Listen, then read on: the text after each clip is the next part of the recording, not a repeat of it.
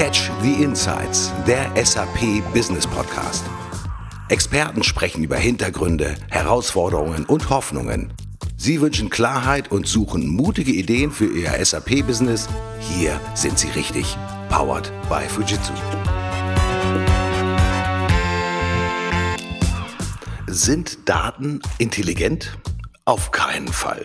Wenn SAP-Anwender über Datenintelligenz sprechen, dann meinen sie etwas vollkommen anderes. Mein Name ist Martin Puscher und genau darüber spreche ich heute mit Jürgen Elwanger und Raphael Baran. Jürgen Elwanger leitet bei Fujitsu das globale SAP Kompetenzcenter in Waldorf und Raphael Baran ist der Experte für das Thema Datenmanagement im SAP-Universum.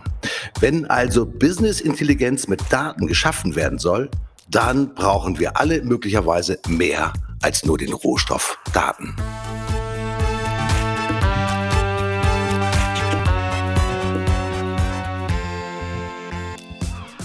Hallo die beiden Herren, hallo Jürgen, hallo Raphael. Ich hoffe, Sie sind gut drauf heute. Ja, gerne. Hallo. Hallo Martin. Jürgen, erste Frage kicke ich gleich rüber zu Ihnen. Der Datenhunger der SAP-Anwender scheint ja wirklich unbegrenzt zu sein. Was treibt diesen Wunsch der Anwender nach mehr Daten eigentlich immer an? Ja, den, den Unternehmen geht es eigentlich darum, agiler zu werden, schneller auf Marktänderungen zu reagieren. Das Passwort dafür ist Digitalisierung. Das steht im Prinzip dahinter und äh, damit das Data-Driven Business. Ähm, wir haben auch eine Untersuchung vom äh, IT-Analysten Freeform Dynamics, der ganz klar zeigt, datengetriebene Unternehmen, die haben eine viel höhere Business-Performance als Unternehmen, die Daten nur, sagen wir mal, als äh, Mittel zum Zweck betrachten so als nützliches Beiwerk sozusagen. Ja, Raphael, da passt das eigentlich hervorragend, wenn Unternehmen sich darüber klar sind, dass natürlich die Datenmenge immer mehr anschwillt. Also dann geht es jetzt natürlich auch darum, das richtig zu managen. Was gehört zu dem richtigen Management der Daten mit dazu? Also zu dieser wachsenden Datenmenge kommt natürlich auch eine höhere Anzahl an Werkzeugen dazu, um mit diesen Daten zurechtzukommen. Früher hat man ein System gebraucht, um alle seine Daten in den Griff zu bekommen. Heute ist es so, dass wir diese Massendaten und auch die neuen äh, Businessprozesse in den Griff bekommen müssen mit einer Auswahl an Tools, die äh, nicht für jeden transparent sind. Und deshalb ist es so, dass man Data-Driven Business betreiben kann, wenn man die richtigen Werkzeuge dazu hat. Das Thema richtige Werkzeuge, das werden wir gleich noch weiter vertiefen. Jürgen, schaue ich virtuell zu Ihnen rüber. Dann weiß ich übrigens, dass Sie ein begeisterter Inline-Alpiner sind. Für diejenigen, die es nicht wissen, das ist quasi eine Abfahrt mit Inline-Skates, wirklich Downhill. Also da geht's mit großer Geschwindigkeit tatsächlich voran. Und diese aufgestellten Stangen, die man hat bei diesem Slalom, das ist ja sowas wie die Herausforderung. Das muss man auch tatsächlich meistern. Ähm, wo sind denn die größten Herausforderungen bei den SAP-Anwendern beim Thema Data Business? Ja, Martin, da muss ich erst ein bisschen ausholen. Erstmal zu den datengetriebenen Businessmodellen wie Predictive Maintenance in der Produktion oder ja, nehmen wir mal Warenkorbanalyse bei den Retailern. Das ist alles schon relativ weit etabliert. Es geht auch äh, in Zukunft darum, dass äh, das Business immer mehr über Services gemacht wird anstatt Produkte. Also zum Beispiel, ich bezahle für ja, Druckluft, die ich konsumieren kann, die ich zur Verfügung habe, anstatt einen Kompressor zu kaufen. Das funktioniert natürlich äh, nur, wenn ich meinem Anbieter dann auch entsprechend Daten zur Verfügung stelle. Und da fängt die Herausforderung an. Wie im Slalom müssen viele Tore umfahren werden und das so schnell wie möglich. Es muss geklärt werden, wo liegen die Daten, wie werden sie gespeichert, wer darf sie sehen, äh, wer nicht. Es muss alles in Realtime, vieles muss in Realtime verfügbar sein und, und so weiter und so fort. Und äh, letztendlich, und da zurück zum Raphael, äh, geht es natürlich auch um die richtige Lösung, die richtige Plattform, um das äh, entsprechend äh, adressieren zu können. Mhm. Ähm, Jürgen hat gerade das Stichwort gegeben, Raphael, für Sie. Ähm, viele Unternehmen trinken ja förmlich in Daten, also in einem Datensee. Ja, wer viele Daten sammelt und anhäuft, also diesen Data Lake, diesen Datensee quasi anfüllt, der hat ja nicht zwingend ein erfolgsträchtiges Geschäftsmodell. Also es geht auch um das Thema, wie gehe ich intelligent damit um? Also was wir häufig sehen, ist, dass der Kunde alle Daten versucht zu sammeln und in seinen Datensee quasi einspeist Und hier muss der Kunde über den Tellerrand hinausschauen. Ein Data Lake an sich bringt ja jetzt nicht den, den Benefit, den der Kunde haben möchte. Das sollte nicht der Fokus sein. Ich muss wissen, was ist mein Ziel mit den Daten, die in diesem Datensee liegen. Und deswegen muss ich mir immer die Frage stellen, passen die Daten, die ich besitze, auch zu meinem Geschäftsmodell. Wir haben ja das Thema Datensee, dann stellen wir uns doch mal bildlich vor, wie so ein schöner, ruhiger See aussieht. Was bringt mir dieser See, wenn ich eine Surfschule als Beispiel ähm, aufmachen möchte? Kein Wind, keine Wellen. Für meine Surfschule brauche ich ein Meer und keinen ruhigen See, der, der eher für meditative Zwecke vielleicht geeignet wäre, aber jetzt nicht für meine Surfschule. Und genau so verhält es sich dann auch mit dem Data Lake. Ich brauche genau die Daten und auch nur die Daten, die für mein Business relevant sind. Und ich möchte ja auch im Endeffekt einen Data Lake haben und nicht in einem Datensumpf dann wie Sie gesagt haben, ertrinken. Ein schönes Beispiel, dieses sozusagen Gierige im Sumpf, wo man sich nur schwerfällig bewegen kann. Ähm, das will natürlich kein Unternehmen haben. Jürgen, wir wissen natürlich, dass auch beim Thema Data und beim Thema Business die Unternehmen sich immer stärker miteinander vernetzen. Das heißt ja neudeutsch Plattformökonomie. Und das bringt ja so eigene Herausforderungen mit sich. Da ist zum Beispiel der Nutzer von Werkzeugmaschinen oder von Robotern. Da sagt der eine, ich bin der Produzent, alle Daten gehören mir. Derjenige, der den Roboter geliefert hat, sagt, nein, ich muss die Daten auch haben. Das sind schwierige Fragen, die sich natürlich immer wieder in diesem Kontext tatsächlich äh, stellen. Wer darf eigentlich bestimmte Daten sehen? Wer darf sie nutzen? Das ist doch eine außergewöhnlich schwierige Frage, gerade im Kontext der Plattformökonomie. Ja, da sind wir beim Thema Data Governance. Um mal bei der Analogie zum äh, Slalom zu bleiben.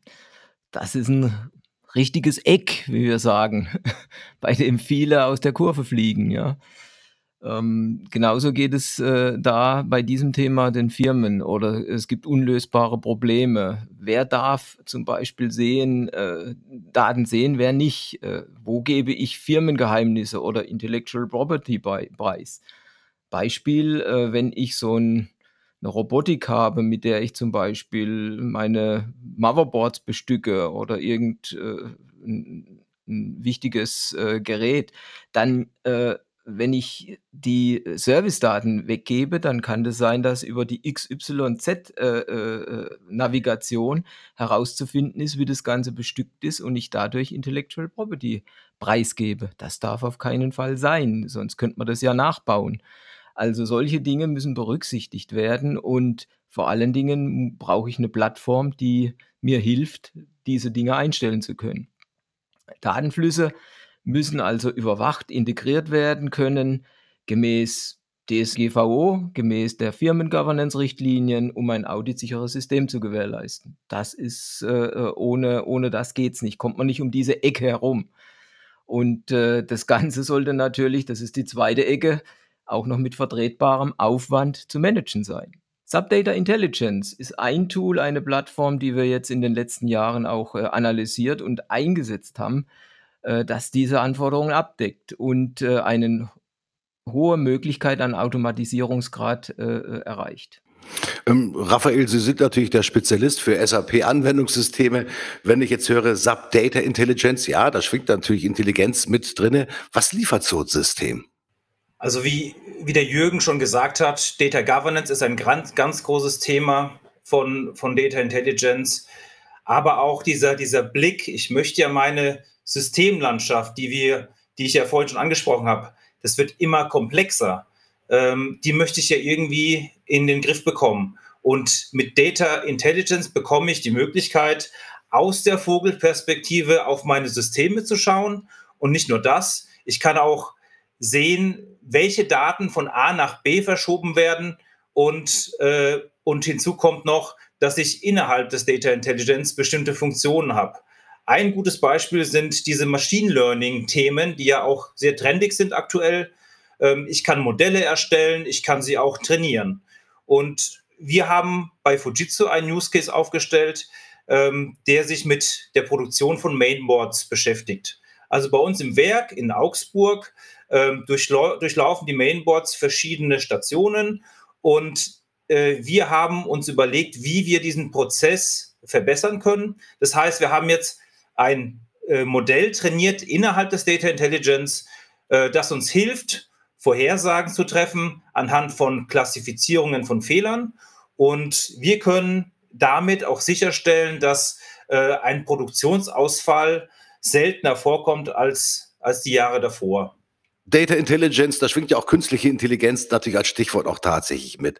Und wenn wir uns mal angucken und anhören, wie die Medien darüber berichten, dann sagen die ja alle, wow, Artificial Intelligence, das ist sowas wie der heilige Gral, den man tatsächlich da gefunden hat. Ist das schon eigentlich das Paradies des Data Managements, in Anführungsstrichen Artificial Intelligence embedded zu haben?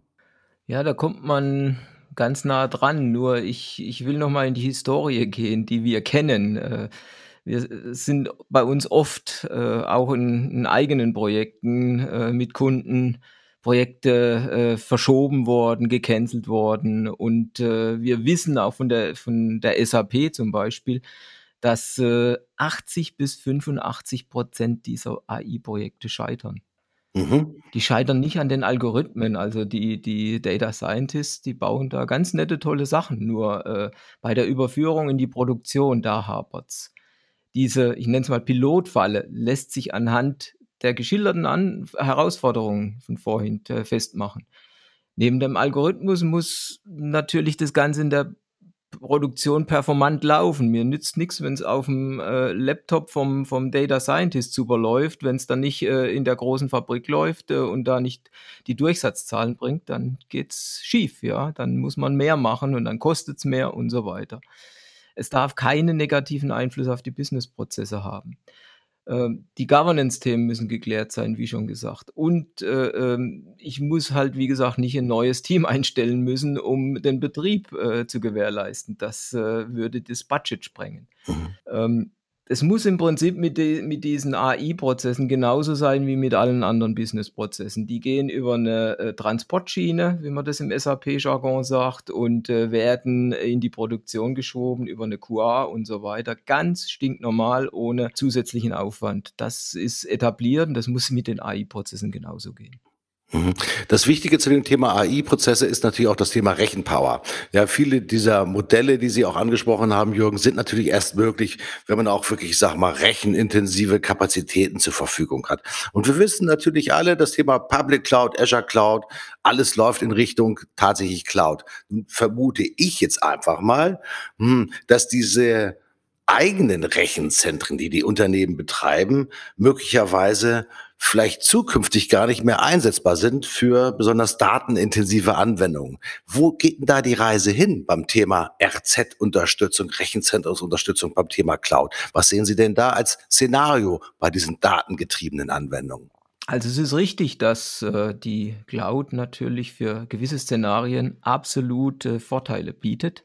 Nichtsdestotrotz sehe ich zumindest mittelfristig das Hauptszenario Hybrid IT. Sprich, äh, gewisse Systeme weiterhin äh, beim Kunden und äh, gewisse Systeme, die wir wegen den Vorteilen in die Cloud legt, aber einen äh, gemeinsamen Betrieb äh, gewährleistet. Es gibt sicher gute technische, aber auch legale oder firmeninterne Gründe, oft bezüglich businesskritischer Systeme oder weil On-Premise äh, halt für ähm, die Laufzeit äh, ideal ist, dass das gemacht wird. Aber ähm, die Anforderungen äh, daran sind natürlich auch, dass diese Systeme Cloud ähnlich aufgebaut werden. Der springende Punkt, es muss eine Durchgängigkeit zur Public Cloud-Anwendungen da sein. Also ich muss äh, bei Bedarf äh, verschieben können zum Beispiel. Oder ich muss es in der Cloud aufbauen, wenn es für meinen Businessprozess da besser ist, wie äh, on-prem und umgekehrt. Das alles äh, muss äh, das Betriebsmodell natürlich hergeben. Und äh, hier äh, ist Fujitsu der Partner des Kunden, der hier entsprechend kompetent beraten kann. Mhm. Weil sie natürlich auf allen Ebenen unterwegs sind, sowohl natürlich auf der Produktrechenzentrumseite, aber natürlich auch auf der Anwendungsseite. Ähm, Raphael, ich schaue virtuell zu Ihnen wieder rüber und von Ihnen weiß ich ja, das ist sicherlich interessant für unsere Zuhörer, dass Sie ein Kletterexperte sind, und zwar ein Boulder-Experte. Was ist der Unterschied übrigens zwischen Bouldern und Klettern, Raphael? Also der Unterschied zwischen Bouldern und Klettern ist, dass man beim Bouldern in Abspringhöhe unterwegs ist. Also man braucht kein Seil und man braucht auch keinen kein Gurt äh, oder eine zweite Person, die einen dann sichert, sondern man kann direkt an die Wand gehen, äh, bis fünf, sechs Meter hochklettern und dann wieder, wieder runterspringen wenn ich dieses Beispiel nehme, Raphael, dann hat das ja auch ein bisschen was mit Kundenverständnis zu tun. Denn wenn Sie zum Kunden gehen, haben Kunden Fragen an Sie, weil sie möglicherweise von Ihnen natürlich die richtige Lösung haben wollen. Das ist ja auch so etwas wie den Weg finden, klettern, auf richtiger Absprunghöhe sein. Was hat, was für Anfragen bringen eigentlich die Kunden mit zum Thema Data Business, die vielleicht etwas mit Bouldern zu tun haben? Also wenn ich das auf dieses Beispiel übertrage, dann ist es so, dass viele Kunden schon mitten in der Wand hängen beim Bouldern. Und Bouldern ist ja sehr trendig aktuell. Das heißt, jeder will drauf auf diesen Zug aufspringen. Jetzt stellen wir aber fest, der Kunde dreht sich um in der Halle, äh, sieht aber die ganzen Leute, die kein Seil dabei haben, kein, kein Klettergurt. Und der Kunde fragt sich, Mensch, wieso, wieso habe ich denn meinen Seil und Klettergurt mitgebracht? Ähm, den braucht man dann nicht. Das heißt, diese, diese Anfragen von Kunden, die reichen von einem Satz, bitte baut mir ein, einen Data Lake auf, bis hin zu komplexen Data Management Plattformen. Und wir müssen immer hinterfragen, welches Ziel verfolgt denn der Kunde mit seinen Aktionen? Also was war jetzt auch sein Ziel beim Bouldern? Wollte er jetzt auf diesen trendigen Zug mit aufspringen oder äh, will er wirklich ein Problem lösen, das er, das er in seinen Geschäftsprozessen entdeckt hat? Und jetzt hier, um auch ein anderes Beispiel zu nennen, der Kunde möchte ja immer den neuesten Trend haben, immer das schnellste Auto vor der Tür. Ich meine, wer, wer will das denn nicht von uns? Aber am, am, besten möchte er es tiefer gelegt haben und äh, vielleicht noch mit, mit einem Hinterradantrieb, denn, denn jeder driftet ja gerne mit quietschenden Reifen durch die Kurven, wenn er wenn es kann. Aber was wir häufig feststellen, ist, dass der Kunde lieber zum Skifahren geht als, als auf die Rennpiste. Und äh, da sind wir manchmal sehr verblüfft, was für Anfragen uns erreichen. Ähm, und dann denkt man natürlich, okay, der Kunde möchte zum Skifahren, also ist natürlich ein Geländewagen von Vorteil. Den stellen wir jetzt einem Kunden in Hamburg hin und dann kann er ja schön in die Alpen fahren. Ähm, wenn wir aber noch tiefer reinbohren äh, nach dem Ziel des Kunden, dann stellen wir aber fest, der Kunde spricht die ganze Zeit von Bergen. Aber was er meint, sind nicht die die Berge in den Alpen, sondern die Berge in Amerika. Das heißt, sein Auto vor der Tür, sein Geländewagen ist auch nicht die Lösung, sondern zunächst einmal ein Flugticket, was wir ihm besorgen. Und dann diskutieren wir mit ihm die Option in Amerika bezüglich eines Leihautos. Also da sind sehr viele verschiedene Anfragen, die uns erreichen, von, von einer kleinen E-Mail bis hin zu einer gesamten Ausschreibung einer Data Management Plattform. Das ist ein schönes Beispiel, vor allen Dingen, wenn man sich vor Augen hält, was man tatsächlich erreichen will. Also die richtigen Fragen stellen, das machen Sie mit Ihren Kollegen zusammen, helfen tatsächlich den wahren Sinn des Data Managements zu ergründen. Und das ist, glaube ich, auch einer der besonderen, ich sag mal, USPs oder Lösungsvorteile, die natürlich Fujitsu mitbringt, Raphael. Genau, also was, was uns eben ausmacht, ist eben, dass wir den Kunden beraten können auf technologischer Ebene, aber auch auf der fachlichen Ebene. Da haben wir auch äh, Business Consultants, die unterwegs sind. Wir können die, die Systeme hosten, äh, wir, wir kümmern uns um den Betrieb, ums Application Management. Und Jürgen, ich glaube, äh, du aus der, von der, von der, vom Competence Center her, äh, ihr habt ja auch noch andere Themen, die, die abgedeckt werden können. Ja, das äh, Thema, äh, ich habe es ja schon angesprochen, Hybrid IT, äh, sprich, äh, wenn Teile in der Cloud laufen, Teile äh, gehostet sind und Teile on-prem laufen müssen, dann können wir das entsprechende Betriebsmodell liefern und natürlich auch bei Bedarf die notwendige Infrastruktur. Ähm, wir nähern uns so fast dem Ende dieses Podcasts und ich möchte eine ganz schnelle Wortergänzungsspielchen ähm, mit Ihnen beiden spielen. Ich nehme mir den Begriff Data, also D-A-T-A, und ich werfe Ihnen sozusagen einen Buchstaben dafür und Sie sagen mir vielleicht, welche besondere Begrifflichkeit für Sie hinter diesem Buchstaben steht, um den Begriff Data zu klassifizieren. Jürgen, fangen wir doch mit Ihnen an. Der Buchstabe D, wofür steht er für Sie ganz besonders in Bezug auf das Thema Data Management? Na, da fallen mir gleich zwei Ds ein. Einmal Dynamik, weil ja alles äh, sehr schnell und in Realtime gehen muss. Und dann natürlich das Thema Data Management, Datenmanagement, äh, weil ohne Datenmanagement sind die ganzen Daten nichts wert. Hm, ich gucke zu Raphael rüber. Das A steht zur Diskussion. Ja, unter A äh, sehe ich den Begriff, den hatten wir schon, schon öfter, Autorisierung der Daten. Ich muss die richtigen Daten an die richtigen Personen bringen. Jürgen, für Sie ist noch das T im Spiel. Hm. Zwei Dinge, Tempo und TCO, wie Total Cost of Ownership. Beides, glaube ich, unheimlich wichtig. Und Raphael hat natürlich die A-Karte gezogen in diesem Sinne. Es gibt das zweite A von Data. Das zweite A steht für? Ja, also das zweite A, beim Pokern hätte man die höchste Hand. Hier sage ich jetzt äh, das A für Automatisierung, denn ich muss natürlich sicherstellen, dass die ganzen Daten äh, einem bestimmten Prozess folgen und automatisiert sind. Data-Driven Business, Datenintelligenz. Mit welchem Credo, also mit welchem Sinnspruch machen Sie, meine Herren, eigentlich Kollegen, Interessenten und Kunden aus dem SAP-Umfeld ja, auf mehr Data Intelligence für das eigene Data-Driven Business ganz besonders aufmerksam. Fangen wir mal an mit Raphael. Was passt dazu? Ja, also Martin, dann bleiben wir doch einfach beim, beim Klettern. Ähm, ich würde sagen, Data Business ist wie Klettern. Man hat nämlich ständig neue, aber auch wechselnde Herausforderungen vor sich. Ähm, ich muss vorher überlegen, wie, wie sieht denn die Route aus? Wie plane ich meine nächsten Schritte? Und deshalb, um auch in die Praxis zu kommen, äh, muss ich die dritte Griffe ausprobieren. Äh, und ganz wichtig am Schluss natürlich, ich darf, und das haben wir schon öfter angesprochen, ich darf das Ziel nicht aus den Augen verlieren. Jürgen, welches Motto passt besonders gut zu Ihnen und zum Thema Data-Driven Business? Ja, ich könnte jetzt auch das, äh, die Analogie zum Inline-Skating, zum Alpin Slalom äh, äh, nehmen und sagen, man muss schnell durchkommen und jede Ecke äh, äh angucken und äh, damit man auch rumkommt.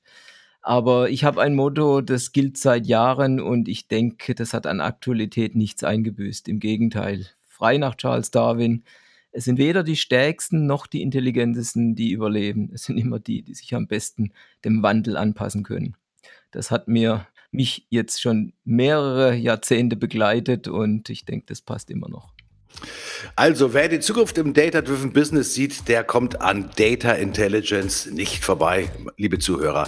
Ich glaube sowieso daran. Und an die Kompetenz von Jürgen Ellwanger und Raphael Baran, die das Beste aus ihren SAP-Anwendungen machen. Für ein Business mit Köpfchen. Also machen Sie was draus. Tschüss, Ihr Martin Puscher. Und tschüss. Tschüss, vielen Dank.